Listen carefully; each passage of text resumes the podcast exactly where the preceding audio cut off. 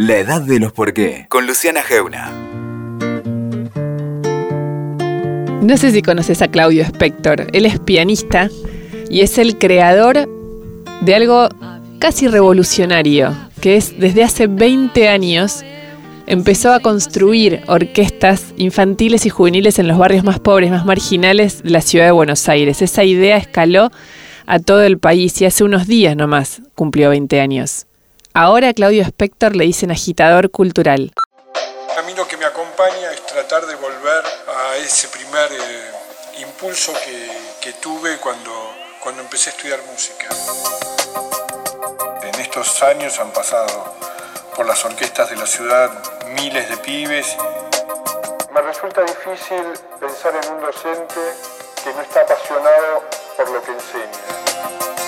Estamos trabajando en un proyecto que realmente a muchos músicos y docentes nos ha sido un antes y un después. Hoy tengo como un lujo. Uno no tiene que hablar fuerte a los entrevistados, pero hoy está acá sentado Claudio Spector. Eh, es pianista, es maestro, es literalmente maestro, y es el creador de algo que yo no sé cuánta gente sabe que existe, pero hace 20 años que existen las orquestas, orquestas infantiles y juveniles que se crearon primero en el ámbito de la ciudad de Buenos Aires. En los barrios donde un instrumento como un violín es casi eh, un hecho, un, objeto impensado, desconocido, ni hablar de su sonido, ¿no? Em, y está Claudio acá con nosotros. Y lo primero que, que, pensaba hoy, cuando pensaba en esta conversación, es cuál fue, si tenés una escena donde la primera vez que fuiste a uno de esos barrios hace 20 años y le diste eh, y se puso a tocar o, o, lograron esa primera aproximación de un chico con alguno de los instrumentos de cámara. Bueno, gracias Luciana por la invitación. Sí, mira, una imagen muy fuerte que, que tengo es cuando íbamos a largar hace 20 años justamente en Villa Lugano y que habíamos puesto fecha de comienzo, fecha de inicio, que era un sábado, el 24 de octubre del 98, y estábamos todos muy ansiosos y los instrumentos no llegaban, porque necesitábamos, para hacer música, necesitábamos instrumentos.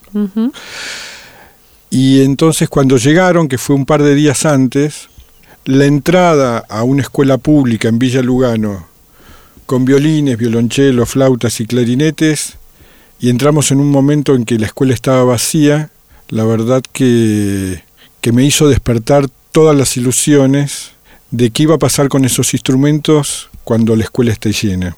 Y la verdad que a 20 años esa imagen, esa imagen sigue muy presente pero con los sonidos de los miles de chicos que pasaron por las orquestas. ¿Cómo fue ese inicio? ¿Qué, ¿Cómo fue que se te ocurrió crear esto, las, eh, llevar la música, pero aparte de esto, no es, no es cualquier música o cualquier enseñanza, a, a los barrios más, más pobres, por decirlo de alguna manera, de la ciudad?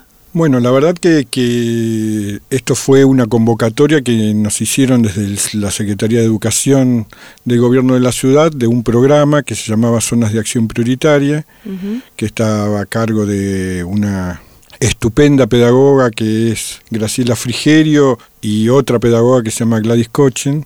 Y bueno, nos empezaron, me empezaron a comentar qué era, cuáles eran los propósitos del programa eh, zona de acción prioritaria.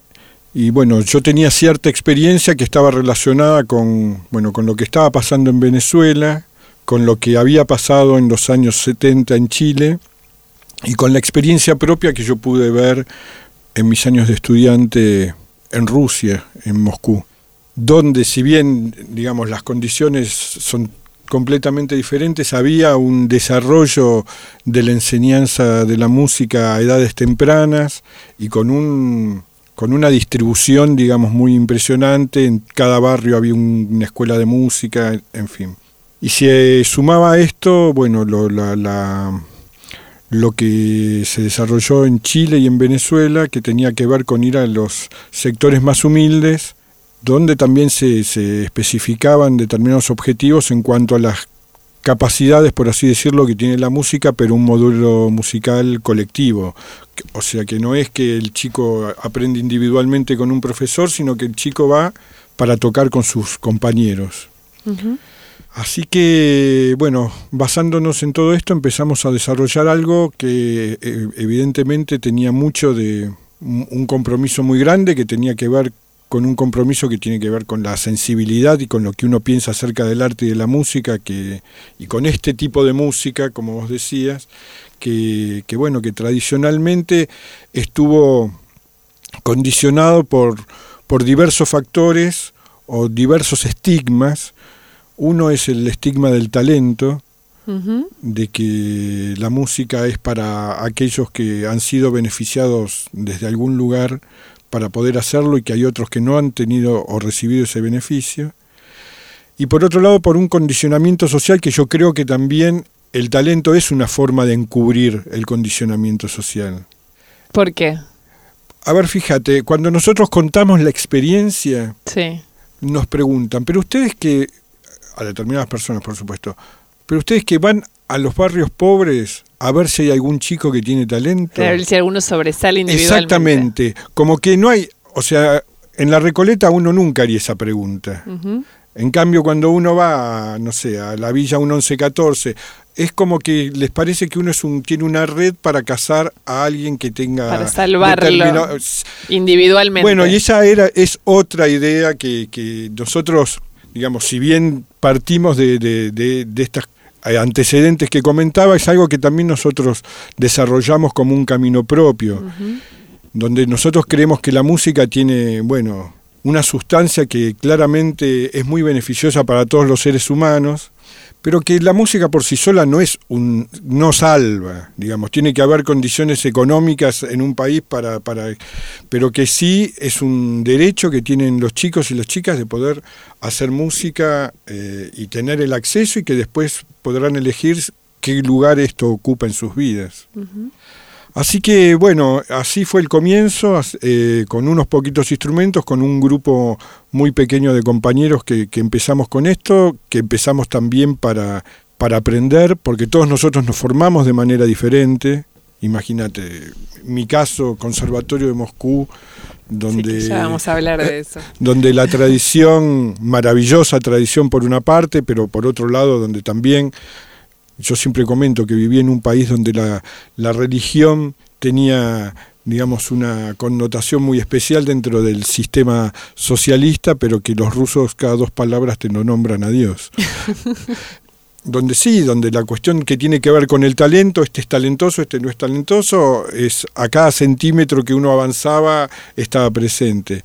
Pero lo que creo es que recorrimos un camino yo era la primera vez que estaba en Villa Lugano cuando, cuando llevamos los instrumentos. ¿Cómo elegiste? ¿Cómo se, el lugar lo eligió? Los lugares se eligieron por, por, por digamos, lo, lo, lo, que surgía del programa Zonas de Acción Prioritaria, de dónde empezar. Pero hubo cuestiones interesantes. A ver. No, por ejemplo, ¿qué iba a pasar con los instrumentos? ¿Cuál era el lugar seguro de los instrumentos? Si no se iban a robar los instrumentos. que, que también hizo pensar. Entonces, por ejemplo, empezamos en, en una escuela que no era la que estaba en los lugares más comprometidos, por así denominarlo, de Villa Lugano. Y eso, por un lado, también fue interesante, porque eso hizo que la convocatoria de los pibes y de las pibas sea también heterogénea, porque nosotros no nos disponíamos a generar eh, orquestas guetos para que sean señaladas como que estas son las orquestas de los pobres. Y esa transmisión y ese, ese encuentro que hubo entre... Villalugano es un barrio con características heterogéneas entre la villa, los monoblocks, la clase media que vive ahí. Bueno, ese encuentro que hubo, que también después se repitió en otras sedes, también fue muy beneficiosa. Fue muy beneficiosa para unos y para otros, y que además solucionó cuestiones que tenían que ver con las propias escuelas, donde siempre nos comentan de que previo a la llegada de la orquesta había encontronazos, por así denominarlo, entre los pibes de una escuela y otra escuela, como rivalidades que se gestaban y que cuando llegan a la orquesta se genera un encuentro y esas rivalidades dejan de existir. ¿Cuáles, ¿Cuáles son como, no me gusta la palabra valores en sí misma, sino como, como el- la orquesta? ¿Qué es una orquesta? Bueno, a ver, ¿qué es una orquesta? Uno puede, puede llegar a, a diferentes conclusiones. Si vemos la película de Fellini, Ensayo de Orquesta, llegás a una conclusión que tiene que ver, digamos, es una genialidad absoluta y que tiene que ver mucho con lo que es lo que pasa en la interna de las orquestas profesionales. Ujú. La orquesta que nosotros eh, aspirábamos no tenía que ver con ese modelo, sino que tenía que ver con que los pibes, primero que no los llamábamos para que vengan a tocar violín o la flauta o el contrabajo o el violonchelo, sino que los llamábamos justamente para eso. La orquesta era la convocante. Vení a tocar con otros. Luego de esto había, se abre todo un recorrido que tiene que ver con probar cada uno de los instrumentos. Entonces los chicos van haciendo un itinerario donde se encuentran con profesores de flauta, de violín, de cello, de, contrabajo y prueban los instrumentos. Y esto ha hecho que, que los chicos pasaban por los 14 instrumentos que tenían en la orquesta y que eligieran uno. ¿Por qué lo elegían? Y no lo sabemos. Algunos lo elegían, por ejemplo, Axel, que es un trombonista que hoy es un profesional, que es un profesional destacadísimo del trombón, que lo llaman de todas las orquestas del país para que toque. Él siempre cuenta, cuando era chiquito, que él eligió el trombón porque le resultaba extraño eso de la vara que iba para atrás y para adelante. ¿Cuánto tenía cuando lo eligió? ¿Cuántos años Y tenía? Axel tenía ocho años cuando empezó, ¿Y dónde vivía? en la villa en Lugano, Lugano. en la villa en Lugano. Y sus hermanas, eh, una contrabajista y la otra cornista. Hoy. Hoy las tres son músicas profesionales. Y era una maravilla ver a la familia de ellos ir a la orquesta donde ponían en un, en un Ford Falcon el contrabajo arriba del techo y entraban como podían este, el, el trombón y, y el corno Sí. Y llegaban toda la familia junta a los ensayos y a los conciertos y demás. Después, otros chicos establecieron un vínculo con, con sus profesores que hacía que, bueno, eligieran ese instrumento porque ese fue el profesor o la profesora que se lo mostraba. Otros cuentan que es por el sonido, porque les llamó la atención. Otros porque era el que desconocían. Otro era porque querían en un principio. O sea, toda esta variedad, pero que, que dentro de, de- de toda esta situación, lo que llama mucho la atención es que son muy pocos los chicos que cambian el instrumento una vez que, que lo eligen. Cosa que a nosotros nos llama la atención y una de las cosas que, que tiene esto que desarrollamos es que muchas veces no nos importa sacar conclusiones de por qué. Las cosas se dan así y me parece que aspirar a tratar de comprender científicamente todo este fenómeno lo que nos lleva es a, a un camino, a un campo que no es el propio de nosotros como docentes o como músicos o como artistas, este, sino que a lo que nos lleva es seguir adelante. Eh, yo eh, cuando pensaba en la orquesta, a veces te preguntaba cómo, cómo era.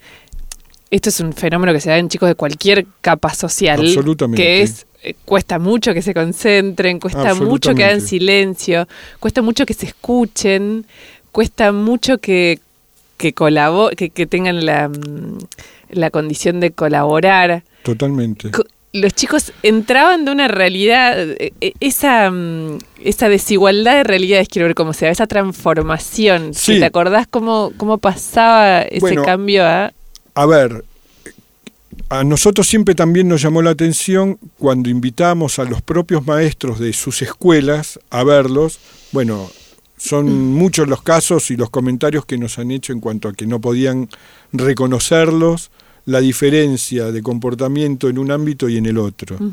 Mientras eran este, absolutamente voy a hacer un término, indomables, algo así, Entre no se ve, comillas. entre comillas, en un, en un, eh, en un ámbito, verlos estar en la orquesta, verlos estar, eh, bueno, tomando nota de las indicaciones del director o escuchando a sus compañeros del propio instrumento, de los otros instrumentos, leyendo al mismo tiempo las partituras, la verdad que, que es un tipo de, de concentración con, con muchas...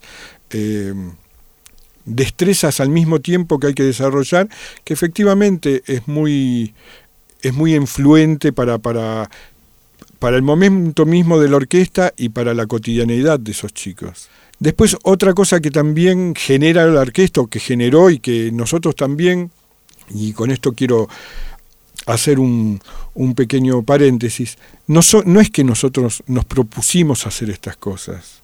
Nosotros lo que nos propusimos es enseñar música. Todo lo que surge de la enseñanza de la música, yo creo que esto no se hubiera producido si nosotros queríamos que efectivamente el chico atentamente mire eh, o, se discipline o que se porte bien.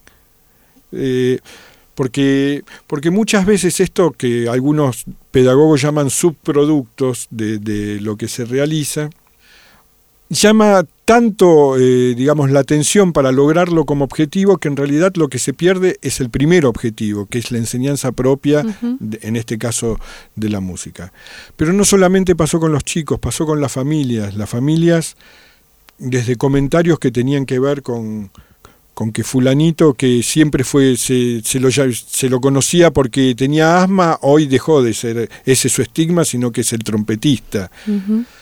Las conversaciones dentro de las propias casas cambiaron a partir de, que un chico o una chica está en una orquesta los lugares a donde ir a compartir, los teatros que los padres conocieron.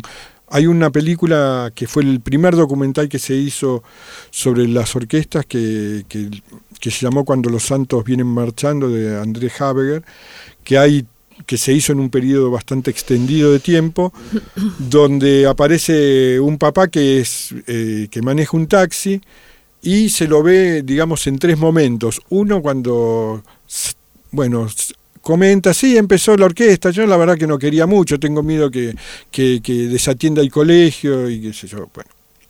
Segundo momento dice, después de un tiempo, uy, la verdad que está bastante, bastante metida con esto de la música, ¿eh? Sí, me, me llama la atención, está con...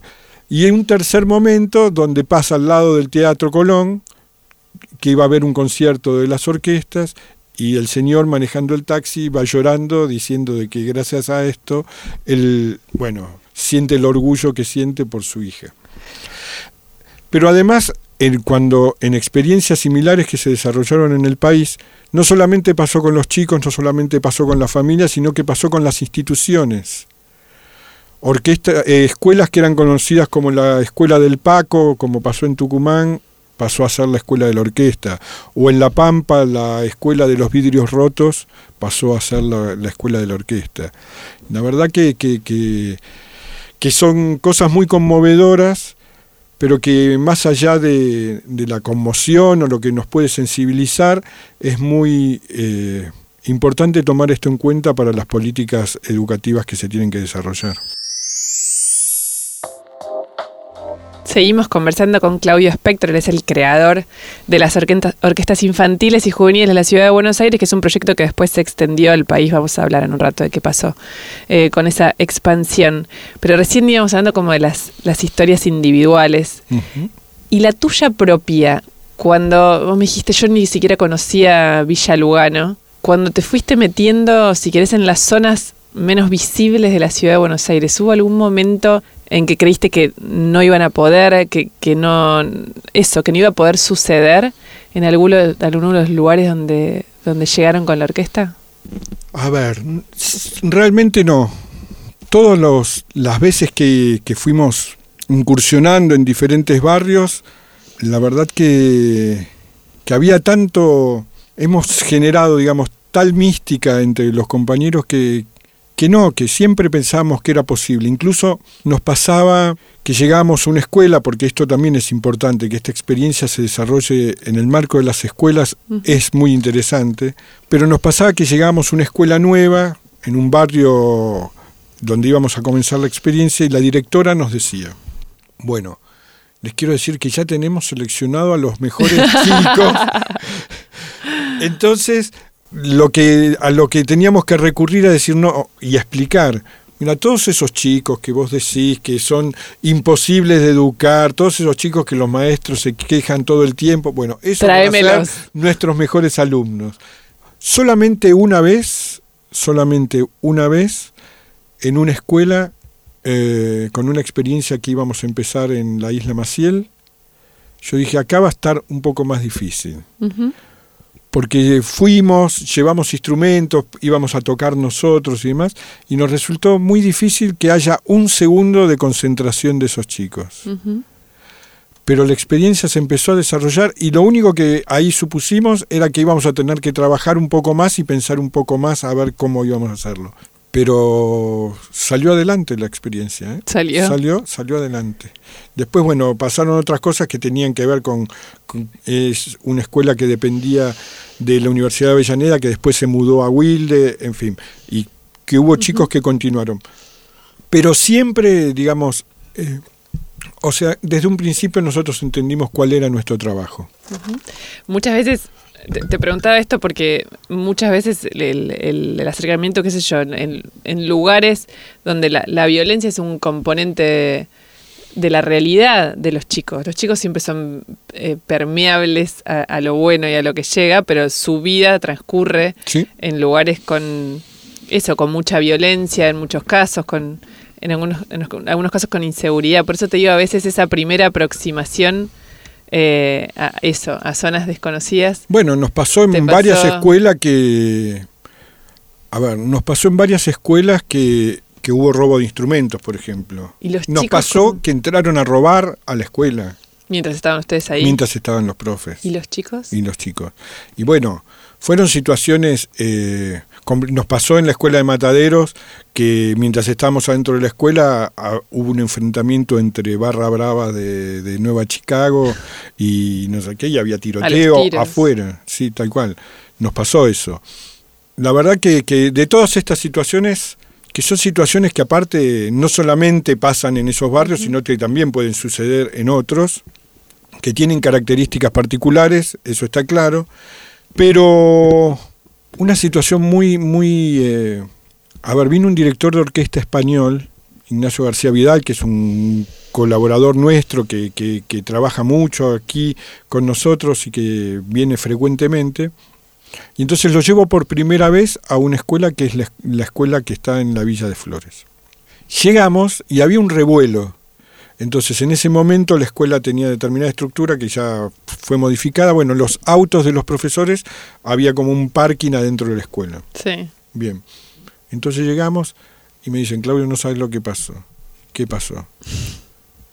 Y entonces vamos al coche de una profesora y vemos que está todo rayado, pero la obra artística tenía firma. ¿Cómo tenía firma? Claro, el mismo chico que lo hizo puso su firma y su nombre. Es más, o- es decir, no solamente que hizo eso, sino que le puso su firma. Fui yo. Cosa que a nosotros claramente nos llama mucho la atención. Pero bueno, un desde un lugar de- del ministerio de Patricia Bullrich puede lle- llevar a determinada conclusión. Desde un lugar nuestro como docentes, como formadores, nos tiene que llevar claramente a otras, a, a otras conclusiones. Y con ese chico se siguió trabajando. Y bueno, y siguió tocando dentro de la orquesta. Pero lo que lo significativo es esto que, que, que pasó con otro, por ejemplo, que también era, digamos, a- a- tenía actitudes similares, y un día, hablando con él, nos dice, es que yo estoy esperando que me echen. A lo cual nosotros le decimos, pero es que tenés un problema muy fuerte, nosotros nunca te vamos a echar. Y siguió tocando, y siguió tocando, y este, es percusionista. eh, hoy ya no está, eh, no está eh, en las orquestas, pero seguramente ese pibe, algo que no, no, no podemos hacer ese seguimiento, la orquesta en algo hizo que, que- que su vida tenga un condimento y un recuerdo especial. Vos, antes de hace un ratito contabas la historia del, del papá taxista que la terminó llevando a su hija, ¿es, no? Sí, Al Colón. su hija. Hicieron un montón de experiencias donde lo llevaron al Colón, lo llevaron a tocar con artistas populares. Vamos a escuchar un poquito de una de esas experiencias con León Gieco, ¿no? Como tocaron, bueno, entre tantas canciones, Memoria. A ver.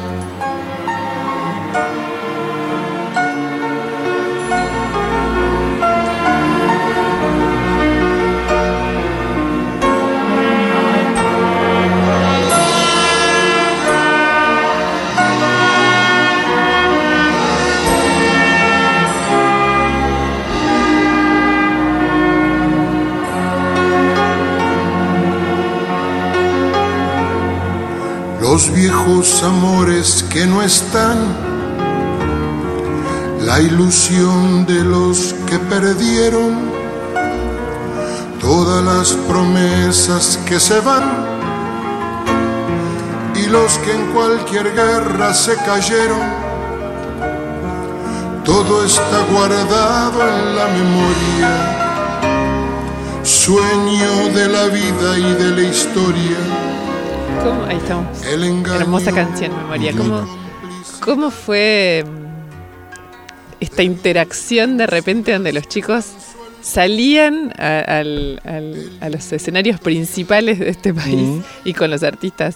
Porque tocaron con un montón, ¿no? Con un montón y de todos los géneros. Eh, siempre se, asocia a la música clásica académica. Nosotros lo que siempre decimos es que enseñamos música y que después cada uno va por el género, puede gustarle y ser partícipe de todos los géneros. Pero bueno, hemos tenido, sí, desde con León tenemos una, digamos, una historia muy fraternal, él siempre estuvo con nosotros y incluso los otros días que fue uno de los conciertos que hicimos por los 20 años de las orquestas, a la mañana me llamó y me dice, loco, quiero estar y, vino. Y, ¿A dónde fue? Eso se hizo en el auditorio de un, auditorio divino que hay ahora en, en la escuela Esnaola, en Saavedra que es un auditorio precioso, que tiene una capacidad como la que nosotros necesitamos, porque siempre ponemos 200 chicos en una orquesta. Y bueno, fue, fue muy conmovedora la participación de, León cantando cinco siglos igual con la orquesta que teníamos por suerte, fue así sin, sin, eh, sin ensayo, porque, pero ya lo habíamos hecho con él, y además dirigiendo un compositor y, director y pianista que, que, que, es muy destacado, que se llama Federico Jusid, que bueno, que eh, le está yendo fantástico, que es el que hizo la música de la película que se estrenó ahora de Pepe Mujica, ah, este, del secreto de sus ojos y demás.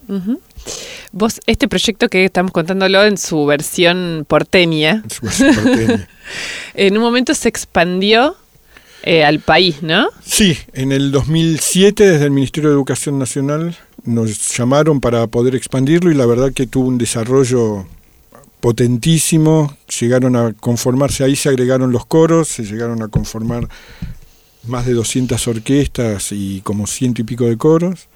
Eh, y esto fue hasta el 2000, hasta el 2015, en el 2016 me echaron. Explícame, ese, se, se ha hablado mucho de eso, pero charlémoslo de nuevo. No, a ver, fue, fue un trámite muy simple. Me llamó, me llamó el gerente de recursos humanos, me dice, la verdad lo que hiciste fue una maravilla, qué sé yo, pero me Pero para, perdón, te interrumpo porque el gerente de recursos humanos, eso en general es una empresa. No, no, así es, son los, ¿Se llama gerente de recursos humanos? Sí, Del Ministerio de Cultura, ¿sería esto? No, de Educación. De Educación de la Nación. Y me dijo que qué bárbaro lo que hiciste y demás, pero me pidieron que te pida la renuncia. Y bueno, dije, ok. Esto fue así, sin anticipo y sin razón. No, Y sin conversación con ninguna autoridad política. En absoluto, en absoluto. No, es más, este. A ver, el que era ministro de Educación de la Nación en ese momento. Había sido tu jefe. Claro, había sido mi jefe que me hizo un sumario. Eh, yo quiero que. A ver, porque porque Bullrich fue ministro de Educación de la Nación. Y la verdad que, digamos, tengo muchas cosas en las que pensar para seguir haciendo, pero la verdad que a mí me avergüenza que Bullrich haya sido ministro de Educación de la Nación. A mí cuando fui ministro de Educación de la ciudad me hizo un sumario porque tuvimos una invitación para que los chicos viajen a Córdoba y a Mar del Plata a dos encuentros presentamos el pedido como correspondía y me dijeron que no son eh, los, los tiempos para hacer presentación de estos viajes.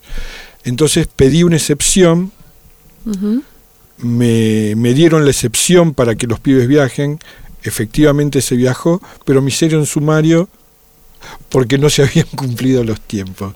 O sea, fue una lo que esa, esos ojos que yo veo en vos de, de cuestión inexplicable eh, tiene que ver con la inexplicabilidad que, por ejemplo, una persona que llamó a como fue que llamó a, hacer este, la campaña del desierto educativa como fue Bullrich. Pero ¿cómo No no desde lo personal, no, no, no. entiendo que no.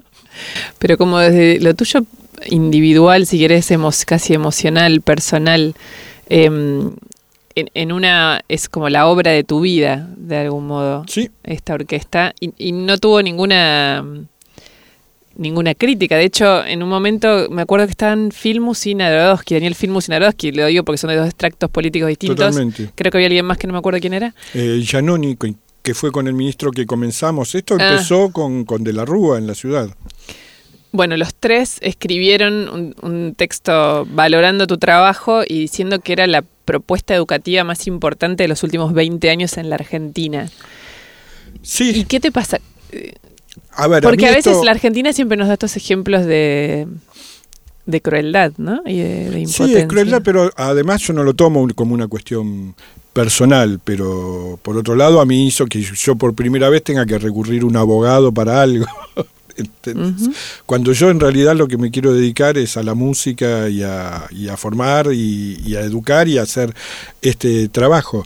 Pero bueno, pero a mí, digamos, por supuesto que esto tiene un impacto, digamos, en, en la emotividad de uno y en, y en las preocupaciones en las cuales uno ingresa, pero la verdad que, que digamos, es tanto, digamos, lo que, lo que se pudo cosechar en estos 20 años que la verdad me parecen episodios menores si fueran circunscriptos a uno, no me parecen menores al circunscribirse a la educación de un país. Pero las orquestas a nivel nacional, ¿en qué, qué no, las orquestas a nivel nacional es un programa absolutamente desfinanciado y destruido. Seguimos hablando con Claudio Spector, pianista y creador de las orquestas infantiles y juveniles. Estamos escuchando la canción, la reconocemos, pero ¿quiénes están tocando esta canción? Bueno, esto fue que una grabación, un video que hicimos en el en La Boca, eh, en el Teatro de la Ribera, y ahí está tocando un violinista que es tanguero de ley, que es Pablo Agri, eh, hijo del famosísimo violinista de Astor Piazzolla, eh, Néstor Tedesco, que es chelista del Teatro Colón, y yo en el piano, junto con una orquesta que conformamos de chicos de diferentes orquestas de la ciudad de Buenos Aires. Y bueno, hicimos esta grabación de Verano Porteño. Hermosa. La, mm, en- antes dijiste, lo dijiste al pasar, pero me interesa eso. En las escuelas, la, la existencia de las orquestas cambió su mecanismo de funcionamiento, digamos, cambió algo en el aula, en la diaria, con los chicos que iban a las orquestas. Bueno, eso también no es, digamos, no, no tenemos una respuesta unívoca a eso. En, desde algunas escuelas hubo como un reconocimiento a los chicos que forman parte y, eh, y si tenían un concierto y tenían que ir a un ensayo, lo tomaban como parte de lo que efectivamente... No, no, más allá de ese reconocimiento, había desde la escuela una apertura que, que- que reconocían a esto como parte de su educación y no es que porque tenían prueba de lengua entonces les prohibían ir a un ensayo de la orquesta, sino que, eh, digamos, se, se- se- se rearmaba el esquema. En otras escuelas lo que nos pasó es que siguieron estudiar matemática y dejar esa orquesta. No, o sea, lo comento desde, desde la realidad que nos pasa. Esto tiene que ver también con los vínculos que, que- que se establecen con las autoridades de cada una de las escuelas. Tenemos directores que son muy colaboradores y que están este, al pie de, del cañón en todas las cosas que necesitamos y en el seguimiento de las trayectorias que, que tienen los chicos. Nosotros cuando vemos que algo pasa con alguno de los chicos, lo primero que hacemos es ir a, a la escuela a preguntar cómo está estudiando, cómo... Eh, en cuanto al desarrollo propio de la currícula eh, educativa, no, no, no hubo una integración de ese tipo de trabajo, que es algo que queda pendiente, eh, pero sí en, en muchos casos se da el mejoramiento de los pibes en, en la escuela y en otros casos tengo que decir que no. Que no, ¿qué quiere decir? Muchas veces nos pasa que los chicos dicen, no, me quiero dedicar a la música y en la escuela para mí me aburre. Claro. Entonces, ¿esto qué significa? Porque hubo toda una época y un periodo donde lo que se decía era que las orquestas se armaban porque favorecían a la lengua y a la matemática. Y la verdad que nosotros en un principio eh, estuvimos, digamos, con, e, con esa dentro de esa premisa, pero lo que nosotros también dimos un paso adelante y lo que decimos es que la educación sensible de los pibes, la educación artística, tiene también un contenido tan importante como el de la lengua y de la matemática y que, bueno, somos los adultos, los docentes los que tenemos que establecer, pero no es que una cosa es para la otra. Claro. Vos sos pianista. Yo soy pianista. Y retomando lo que decíamos al inicio, sos de esos que destacados por su talento. Podrías haber sido, tu obra podría ser la de un pianista eh, y no esta obra, si querés, colectiva de la orquesta. Sí, tenés una obra, pero me refiero a que lo que elegiste dejar es eso, pero quiero... Sí, pero yo no lo tomo como, digamos, eh, una cuestión de que dejé una cosa para hacer la otra. La verdad que, que, que yo pude seguir desarrollándome como pianista, sigo tocando, digamos, no, no, no, no 24 horas por día en conciertos y demás, pero a ver, acá no es que uno, no hay un sacrificio, no hay una renuncia, yo lo hago también porque yo creo también en la decisión propia y la verdad que yo tengo vocación tanto de músico como de docente y son la verdad que, que, que no hay no hay que llorar, no lloren por mí. Pero me llevas a 1978, ¿es? ¿Cuántos años tenías? Y yo tenía 20. Cuando te ganaste una beca y te fuiste a Rusia, que no era Rusia, era la Unión de Repúblicas Socialistas Soviéticas con 20 años. Sí, fue fue una experiencia. A ver, la cosa fue, vino un pianista ruso acá en la Argentina y dio un curso. Y entonces yo siempre admiré mucho a los, a los pianistas rusos, bueno, además está a explicar por qué. Y entonces le comenté que en el curso yo toqué y le, le, comenté que me interesaba mucho ir a estudiar allá. Y bueno, él me dijo, bueno, vamos a ver, él era profesor del Conservatorio de Moscú. Y a la sesión siguiente del curso me dice, bueno, ya hablé en la embajada. Quedó ahí, él se fue, y a los dos meses me llaman por teléfono de la embajada para decirme tiene que estar en septiembre en Moscú. Lo que generó un revuelo, imagínate, año 78 en Argentina, dictadura y demás, y era el paraíso del mal, paraíso del mal. Eh, y, y, bueno, este, la verdad que, que era algo muy enigmático que se abría, pero bueno, la verdad que estar en, ese conservatorio para mí era algo increíble y bueno, mi viejo me compró el pasaje porque no me pagaron el pasaje, hizo un esfuerzo muy importante para pagarme el pasaje para ir a Moscú, ida, porque no fue ida y vuelta, y llegué allá y ahí estuve, y bueno, tengo muchas cosas para contar como te imaginarás, pero llegué a un país donde había bueno, tradiciones muy diferentes, donde había un sistema social absolutamente diferente, donde, donde hubo momentos de mucha angustia, momentos de mucho, de, mucha excitación. Ahí pude escuchar a, maestros maravillosos, pude tomar clases, digamos, con gente muy comprometida y con una tradición que, se trasladaba y que, que pude yo tomar de eso también. Y bueno, fueron ocho años. Pero ¿cómo me contás em, tu primer despertar en ese universo tan distinto y empezando a aprender o a buscar un piano para tocar? Bueno, mi primer despertar fue que llegué al aeropuerto de Moscú, donde yo no entendía absolutamente nada de lo que se hablaba a mi alrededor. Estuve como cinco horas antes que me fueran a buscar.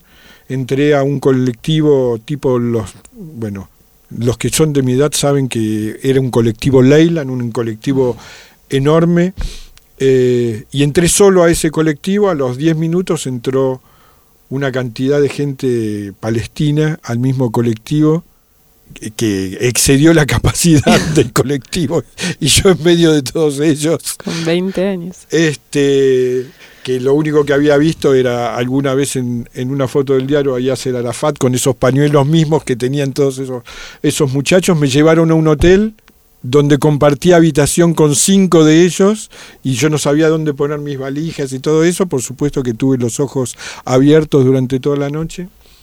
Estaba en un piso 19, me acuerdo. Entonces eh, bajé porque ahí nos iban a dar un desayuno. Me agarró mucha angustia en un momento, subí los 19 pisos corriendo por la escalera. ¿Por la escalera? Sí, porque, o sea, fue una manera de descargar esa angustia, eso también es un recuerdo muy, muy, este, que está muy presente. Y de pronto escuché hablar español, y eran dos mexicanos que eran músicos y que venían a estudiar al conservatorio también. Así que ese fue el, primer... Y bueno, estuve en una institución maravillosa como es el Conservatorio de Moscú durante ocho años, donde había que... Eh, teníamos, compartí una habitación en la residencia del conservatorio con compañeros de diferentes lugares del mundo que tanto en un momento con un mexicano como con gente de lugares que yo ni sabía que existían, como Kazajstán, como Uzbekistán o como o Turkmenistán. Eh, conocí gente realmente maravillosa, con, conocí a músicos impresionantes, conocía maestros que, que, trabajaban a destajo con uno y que si veían que había que seguir trabajando, se terminaba la clase en el conservatorio y te decían, venite mañana a las 8 de la mañana a mi casa y seguimos trabajando. Donde ahí conocí algo que, que, es difícil para nosotros entender, que era gente que tenía un sueldo muy, eh, muy reducido, pero que el estar en esa institución le generaba un compromiso que hacía que, su vocación y su, y su compromiso sea realmente muy impresionante. También con cosas que, que, me disgustaron y que con, con, cuestiones de la vida cotidiana muy complicadas, como abastecerse para, para, para tener que salir siempre con una bolsa para ver qué era lo que había para comprar. Pero una experiencia que que es realmente inolvidable y muy formadora para mí. Eso fue cuando tenías 20 años. Sí. ¿Y en diciembre te jubilas? Bueno, se están dando cosas que tienen que ver con el, con, con el 20. A los 20 me fui a Moscú, a los 40 empecé con, con la experiencia de las orquestas y ahora sí eh, hay una alta posibilidad de que en diciembre este, tome el beneficio de la jubilación y que siga trabajando eh, en otros ámbitos, tanto en yo como músico como y, eh, generamos eh, una fundación que se llama MusiSap, que el SAP tiene que ver con ese primer programa Zonas de Acción Prioritaria, donde lo que queremos es colaborar con muchos de los chicos. A ver, el Estado pudo hacer una cosa que tiene que ver con, con esta esto de incorporar masivamente a los chicos a la educación musical. Lo que no pudo hacer el Estado es ir particularmente con algunos de ellos para que una vez que encontraron su vocación puedan seguir desarrollándose como profesionales. Y entonces con eso estamos ayudando a que mejoren la calidad de sus instrumentos, a que puedan ir al exterior a, a a seguir sus estudios, en fin, toda una cantidad de cosas que creemos que, es muy necesaria y que por eso generamos esta fundación. ¿Estás preparado? Mm, mira, yo creo que sí, porque es este lo, lo tomo absolutamente como una continuidad. Gracias, eh. gracias por venir. Nos vamos también un poco más con la música de las orquestas.